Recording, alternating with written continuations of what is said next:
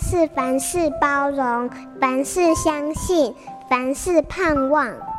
幸福家庭练习曲。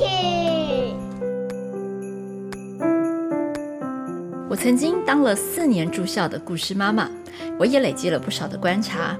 比如说，每当我说书的时候，外向孩子会非常投入，听到激动处还忍不住插嘴。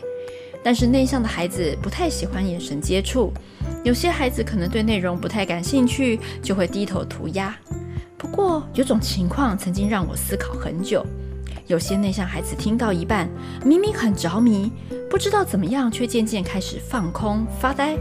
后来我才知道，因为故事情节让他们联想到其他事情，不知不觉在自己的小宇宙中徜徉了起来。等到故事结束，会如梦初醒。甚至有些还会拉着我，告诉我他刚刚突然想到了什么有趣的事。这种画错重点的特质也经常发生在我家孩子身上。有天游泳课结束，他跟我讨论的竟然是如何猜拳猜赢的秘诀。原来，因为教练举办了一个团队竞赛，如果游的速度差不多，就猜拳决胜负。后来我也学会，当他兴高采烈跟我分享任何事情的时候，我们先专心聆听，进入他的平行时空，才有办法掌握他感兴趣的学习脉络。